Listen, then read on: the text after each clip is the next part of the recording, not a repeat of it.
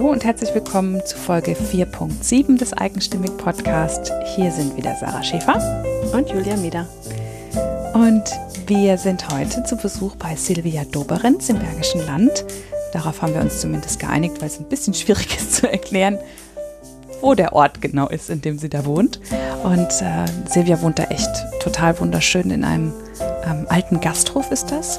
Also auch da hatten wir wieder ganz viel zu gucken und wurden begrüßt von Silvia total freudestrahlend mit ihrem kleinen Sohn und ähm, äh, dem, dem kleinen äh, frechen Hund, der mit dabei war, worüber ich mich natürlich wieder sehr gefreut habe.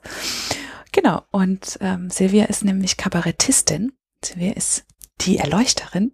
Also ein, eine ganz, ein ganz spannendes Programm, was sie da auf die Beine gestellt hat. Und ja, dementsprechend ähm, lustig war dieses Gespräch und gleichzeitig, ja, es ist halt eine super Mischung. Sie ist Kabarettistin, das heißt, es ist irgendwie lustig und auf der anderen Seite ist sie, hm, hat es mit Yoga zu tun. Es ist im Prinzip Yoga-Kabarett und deswegen hat sie sich ganz viel mit sich selbst und der Selbstfindung, dem Erleuchtetsein auseinandergesetzt. Also es ist für mich echt total schönes Interview geworden bei ihr ist es ja tatsächlich auch im Leben ist alles dann so zusammengekommen. Ne? Ja. Ähm, als sie sich dann für ihren Weg entschieden hat, der ja gar nicht so klar war. Es war ja nie klar, dass sie eigentlich Kabarettistin werden muss. Mhm. Und trotzdem ist das der richtige Weg für sie.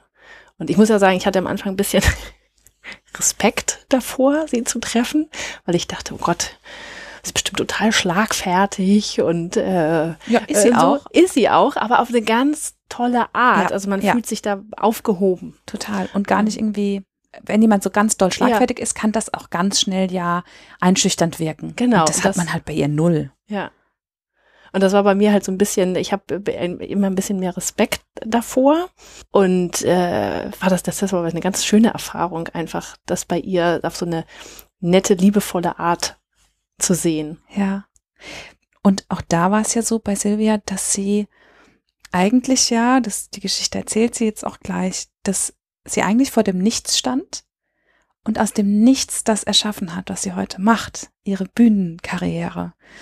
Das, glaube ich, war ein harter Weg, es war kein leichter Weg, aber sie beschreibt auch, wie dann plötzlich alles, als sie auf dem richtigen Weg war, wie dann alles so Schritt für Schritt zusammengekommen ist und wie einfach alles funktioniert hat. Und ich finde es so schön und im Nachhinein, als ähm, ich das Interview nochmal gehört hat, finde ich, dass man auch in ihrer Stimme merkt, wenn sie sich plötzlich daran erinnert, an diese Zeit und was da war, wie sich das verändert. Und ja, ist wirklich, wir waren uns da, wir haben die Köpfe echt zusammengesteckt über diesem Tisch. Zwischendurch hört man den alten Stuhl noch ein bisschen knarzen, auf dem Silvia sitzt. Aber das war dann auch egal, weil wir uns einfach irgendwann eingeschwungen hatten und sich so auch da in diesem Gespräch irgendwie alles so zusammenfügte.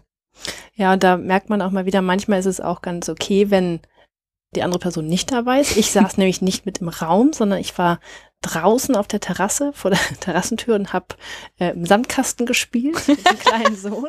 Das klingt jetzt, als hättest du da allein im Sandkasten gespielt. Nein, nein, ja. mit einem Kind im Sandkasten gespielt und ähm, man merkt halt, dass ihr tatsächlich euch sehr nahe gekommen seid an dem, an dem Interview und einfach sehr gut miteinander funktioniert. Allerdings muss ich auch sagen, ich war dann ganz froh, dass es doch eher kürzer geworden ist, kompakt, weil es fing dann nämlich just an zu regnen, als, äh, als ihr fertig wart. Und dann war ich ganz froh, dass ich dann nicht mehr am Sandkasten spielen musste. ah, sehr schön. Ja, also, dann wünschen wir jetzt ganz viel Spaß. Hör Silvia dabei zu, auf, wie sie erzählt von ihrer Reise auf die Bühne und ja, ganz viel Spaß dabei.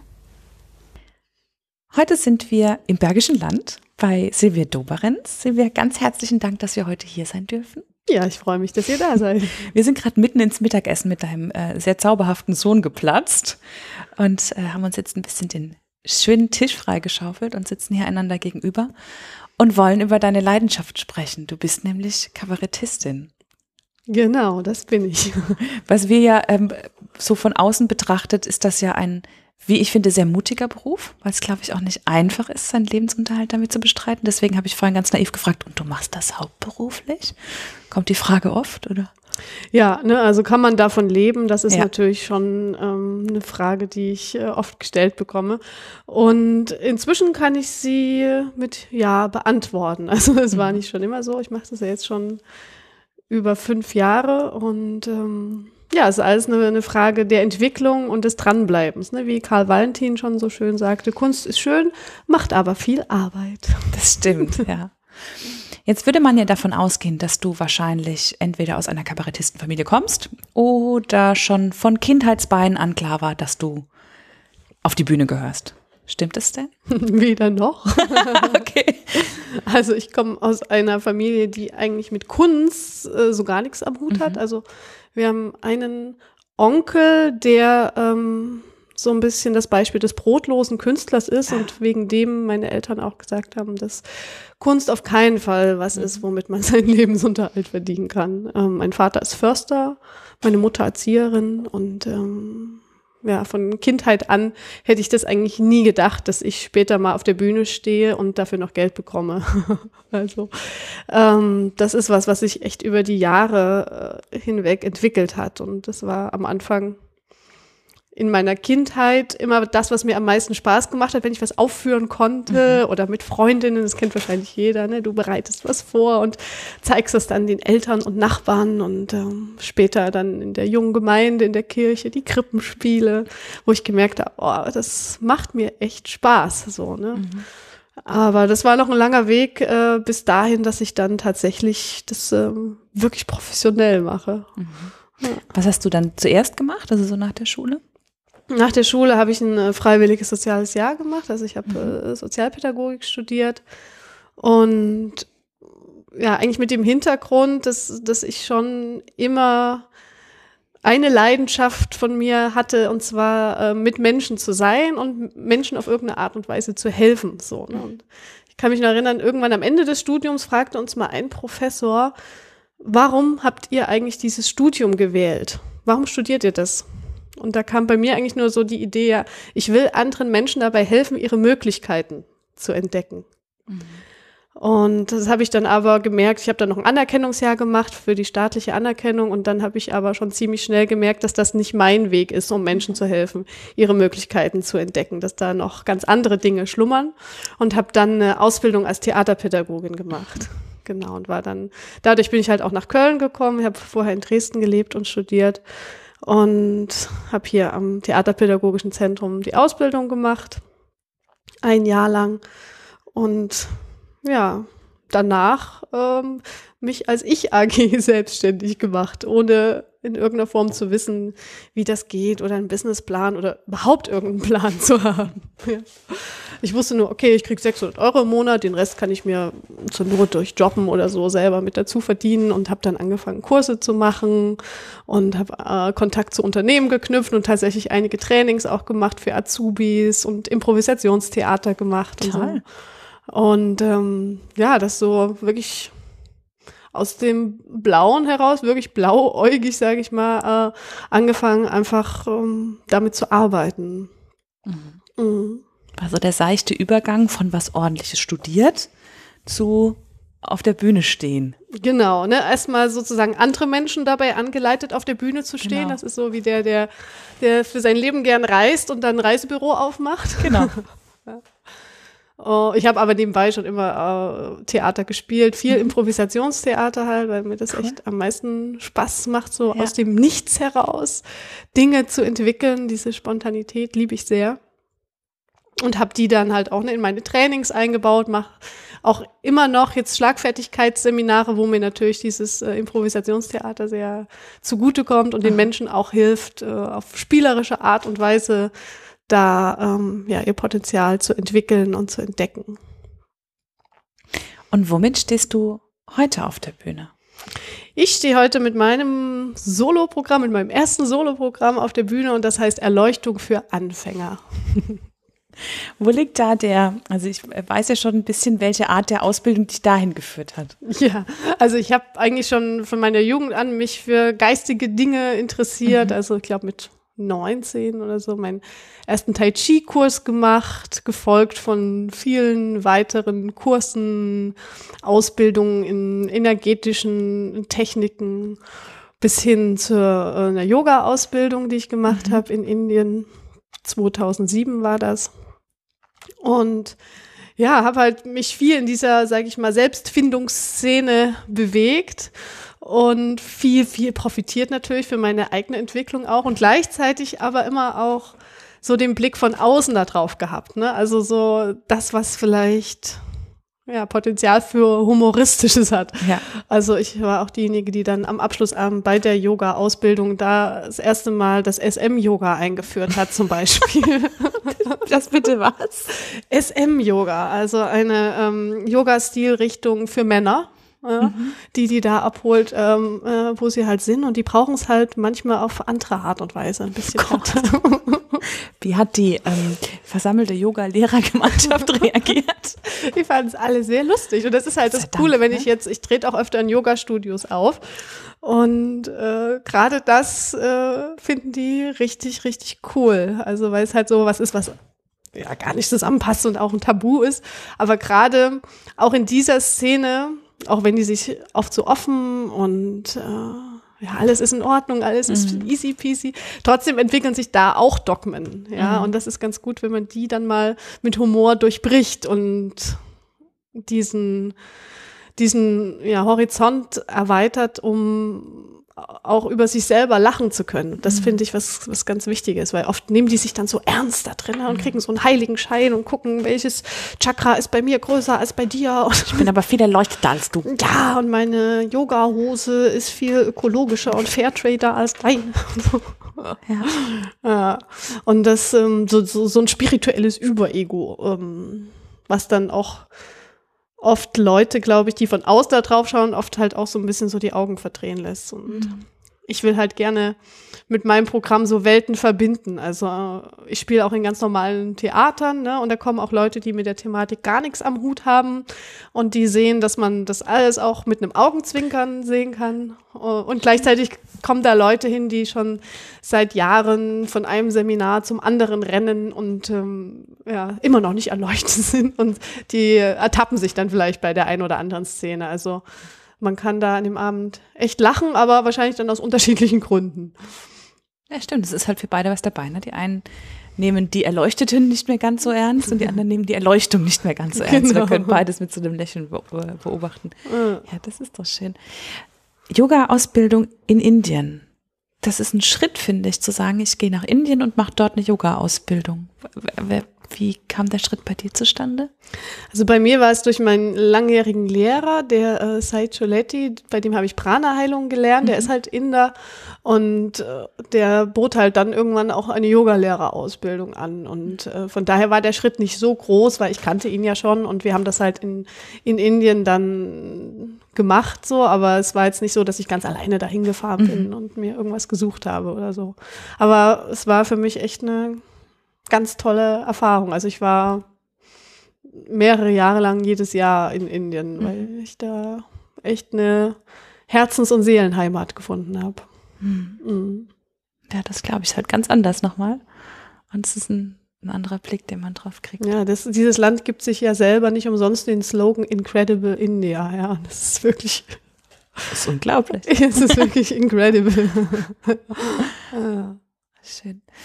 Und ähm, als du entschieden hast, du machst dein erstes Bühnenprogramm, wie läuft sowas ab? Du schreibst deine Texte selbst, überlegst dir deine, deine Witze auf der Bühne, im Ablauf für das Programm. Wie, sind so, wie, wie ist das bei dir denn zustande gekommen?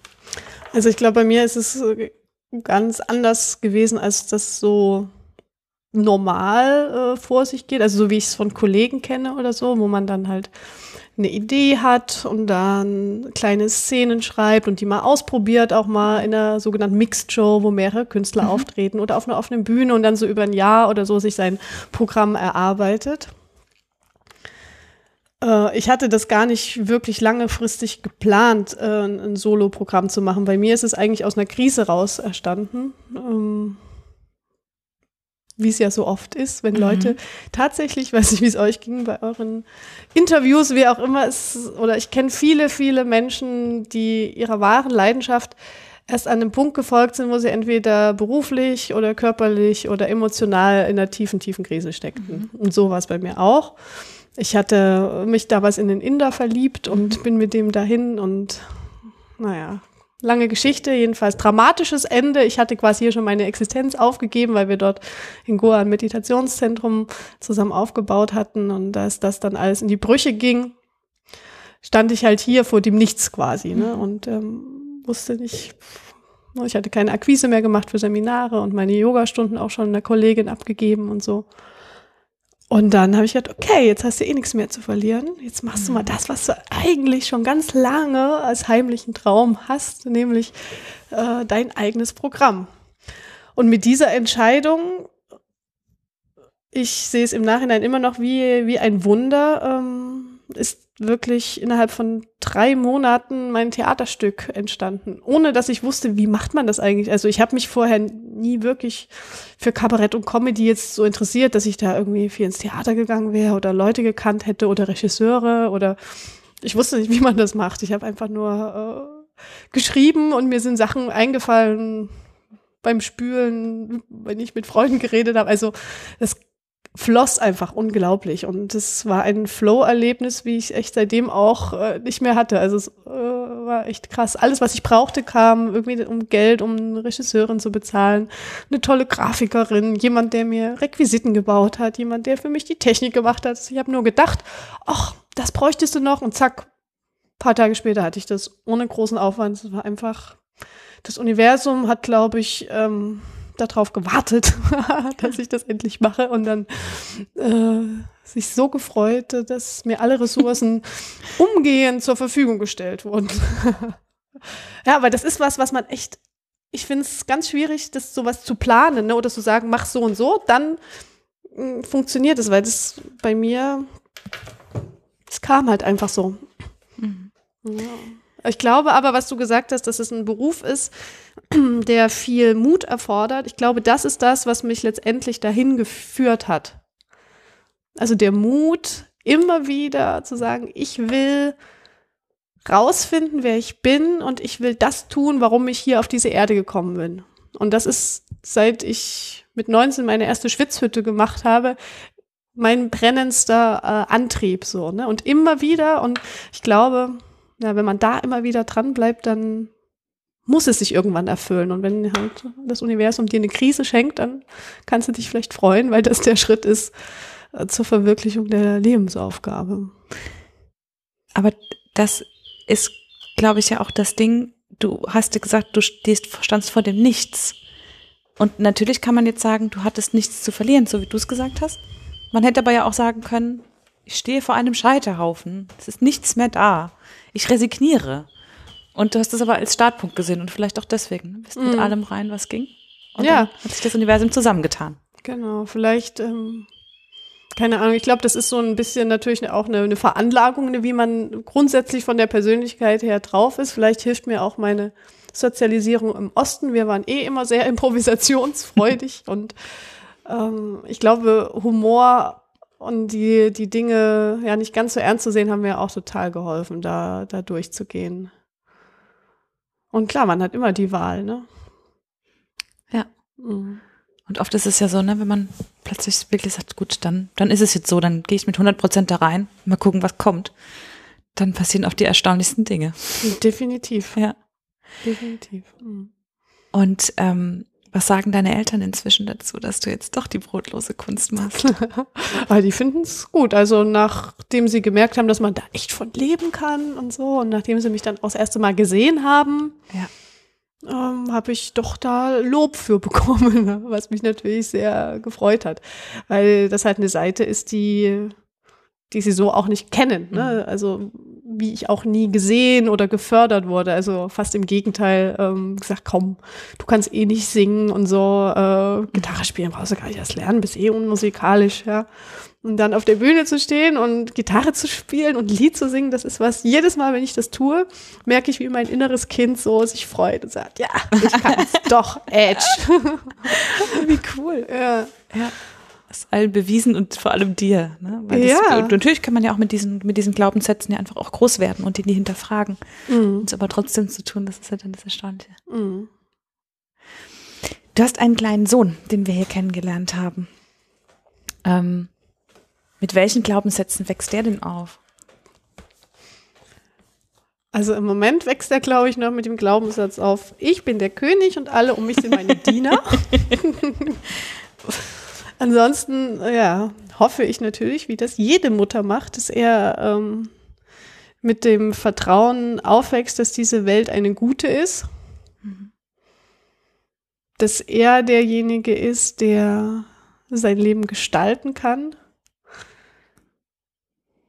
Ja, und dass er weiß, dass er wertvoll ist und äh, einen Beitrag leisten kann, in welcher Form auch immer, um diese Welt zu einer besseren zu machen.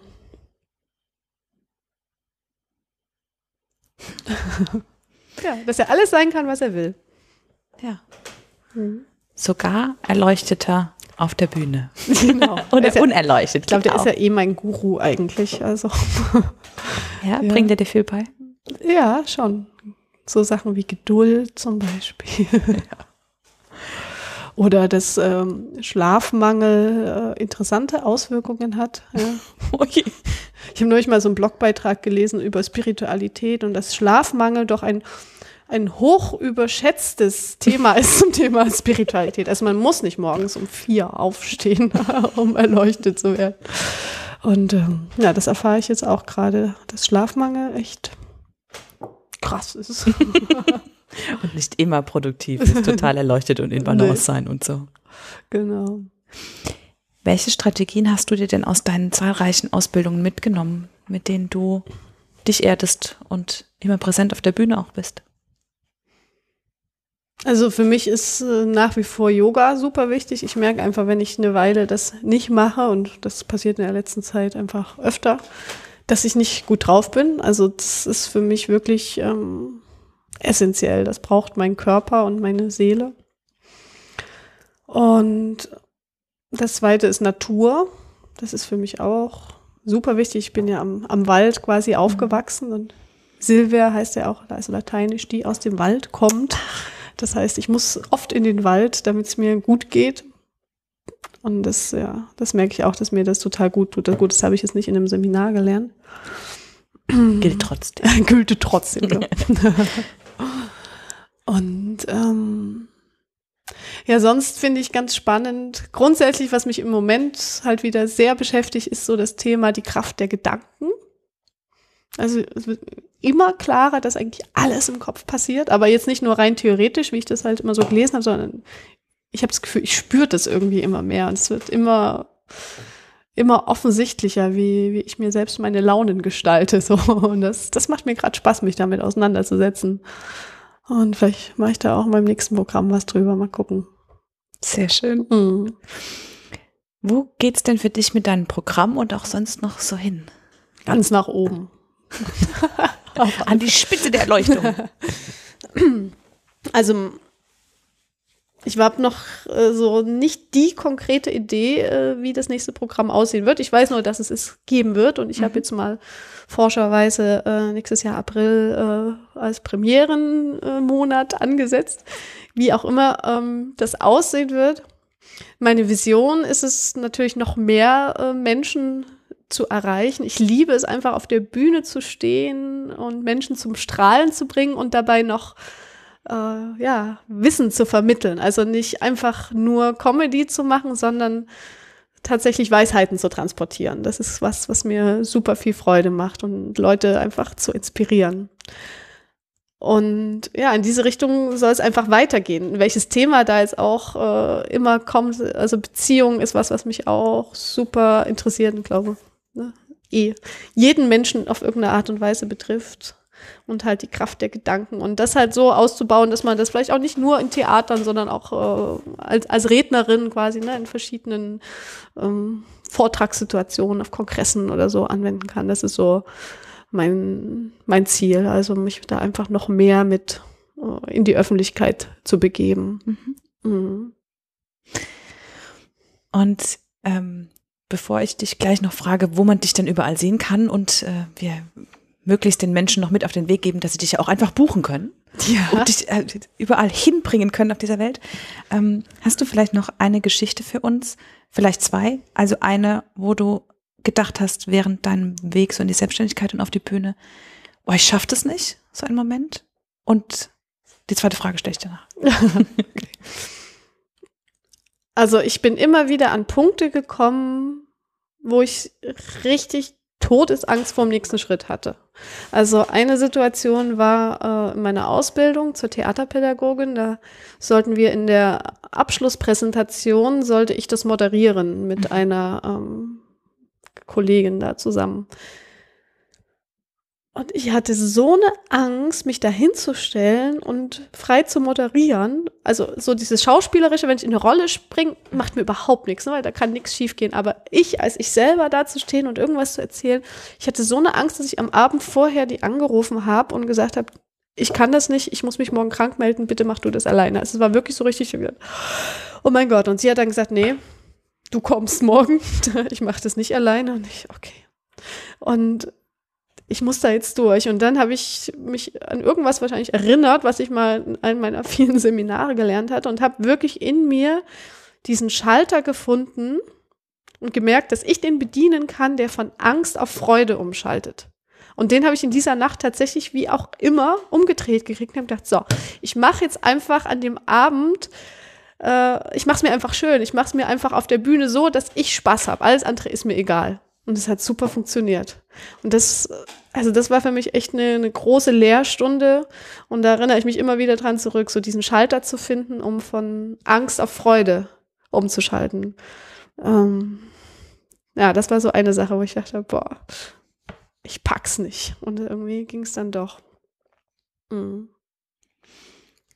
Und wenn du jetzt vielleicht so an den letzten Moment zurückdenkst, wo du dachtest, boah, dafür hat sich alles gelohnt dieses Strahlen. Schade, dass man das jetzt gerade nicht auf, in Bild bannen kann. Es ist eigentlich, also der war erst vorgestern, also als ich einen Auftritt hatte da äh, im Westerwald äh, beim Jubiläum von Yoga Vidya äh, Seminarzentrum und bin dann einfach, ja, wenn ich das Gefühl habe, ich stehe auf der Bühne und die Leute gucken gebannt und ich ich muss nur meinen kleinen Finger bewegen und alle folgen den Augen. Und das ist so dieses Spiel mit den Energien und dieses Lachen und der Applaus und alle sind glücklich. Also so, ich glaube, es gibt nichts Schöneres, als Menschen zum Lachen zu bringen.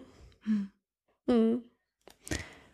Wo bringst du denn demnächst Menschen zum Lachen? Und ähm, wir haben es ein bisschen angesprochen, gibt es denn die Möglichkeit, dich zu buchen?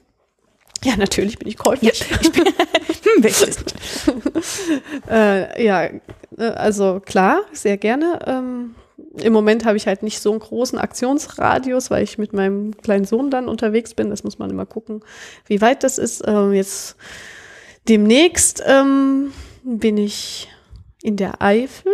Mhm. Auch da haben die Menschen Erleuchtung nötig am 12. Mai, aber ich glaube, da wird das noch gar nicht ausgestrahlt. Nee, bis dahin schaffen wir es nicht. Na, also ich war in der Eifel.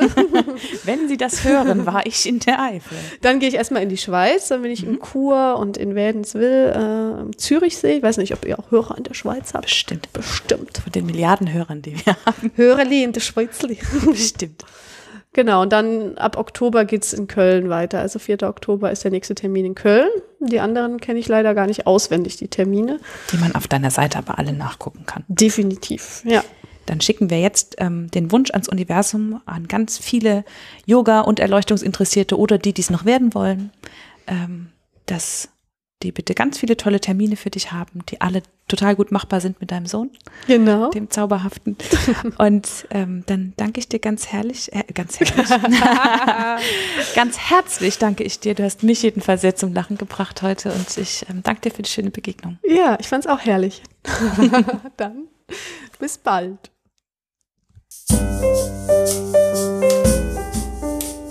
Das war der Eigenstimmig-Podcast von Sarah Schäfer und Julia Meder. Nach jeder Staffel machen wir eine Folge, in der wir all deine Fragen beantworten. Also schreib uns einfach an hallo.eigenstimmig.de. Wir freuen uns nämlich echt über jede Nachricht. Und wenn es dir gefallen hat, dann wäre es großartig, wenn du uns bei iTunes bewertest. Denn je besser unsere Bewertung dort ist, desto mehr Menschen hören die Geschichten unserer großartigen Interviewpartnerin. Mehr Infos und einen Blick hinter die Kulissen gibt's bei eigenstimmig.de, bei Instagram und bei Facebook. Ich danke dir ganz herzlich fürs Zuhören und bis zum nächsten Mal.